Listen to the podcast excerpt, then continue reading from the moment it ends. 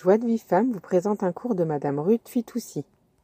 Donc on explique que les, pourquoi les, les ils ont, ils ont réussi à avoir ce miracle et à, à apporter la Géoula en Israël parce que eux-mêmes, comme Yaakov, ils ont fait Messirut Nefesh.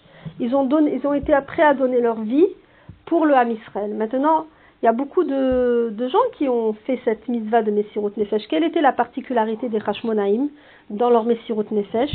C'est qu'ils ont recherché le shalom, comme Yaakov l'a fait toute sa vie, il a aspiré toute sa vie au shalom. Malheureusement, il a eu Israël. Comme Israël, on porte, on porte son nom. Donc, comme Israël, on est toute, la, toute notre vie, c'est d'aspirer au shalom et on n'y arrive pas.